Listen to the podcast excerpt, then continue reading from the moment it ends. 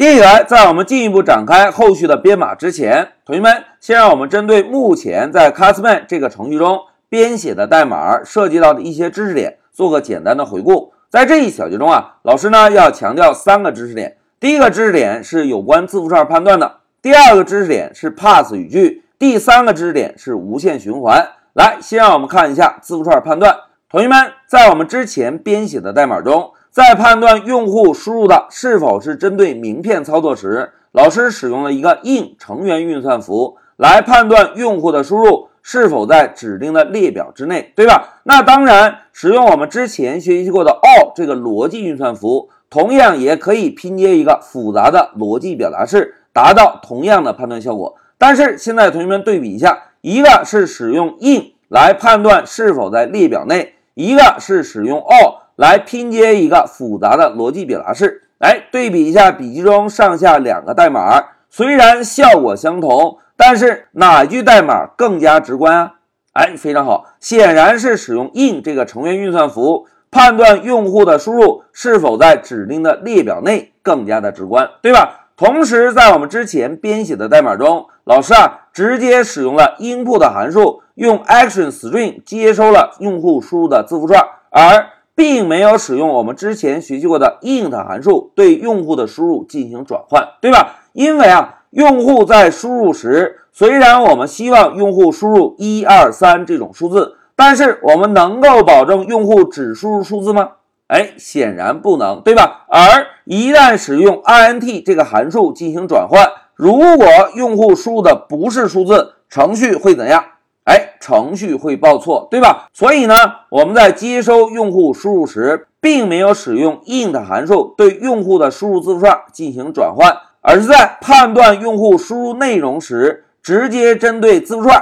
进行了判断。哎，这个是我们现在完成的 Castman 程序中一个需要注意的知识点。来，接下来看第二个知识点，pass。同学们，pass 的作用是不是就是只是一个占位符？可以保证我们代码结构的完整，对吧？在我们编写程序时，尤其是在搭建架构的时候，由于后续的代码还没有编写，当我们写到这个逻辑分支的时候，并不知道在逻辑分支内应该准确的调用什么样的函数。这个时候呢，我们就可以使用 pass 做一个占位符，保证当前编写的代码语法结构是正确的。而随着后续的代码不断完善，我们呢可以回头再把曾经的占位符替换成我们真正希望执行的代码。哎，使用 pass 这个空语句啊，是在搭建架构时一个非常有效的手段。那接下来再看第三个知识点：无限循环。同学们，我们之前在学循环的时候，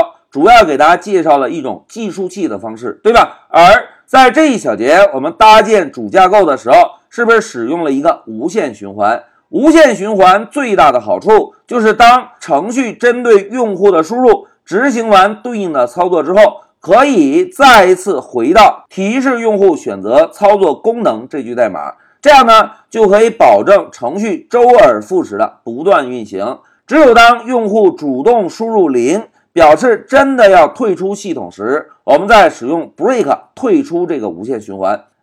在我们实际开发中啊。无限循环主要的应用场景就是跟我们现在搭建的架构程序是非常像的。用大白话来讲，就是不停的让用户选择不同的操作，直到用户主动退出程序为止。我们呢才使用 break 退出这个无限循环。好，讲到这里，老师啊就把我们目前在 Castman 这个程序中编写的代码涉及到的三个知识点，给大家做了一个及时的小结。一个是字符串判断的技巧，注意啊，我们只需要判断用户输入的内容，所以呢，在我们编写程序时是不需要使用 int 函数把用户输入的字符串做一个转换的，我们可以直接针对用户输入的字符串进行逻辑判断就可以。那另外一个就是 pass 语句，pass 语句可以保证代码结构的完整性，在我们搭建架构时，pass 语句是一个非常重要的技巧。除此之外呢，老师还强调了一下，在我们实际开发中可以使用无限循环，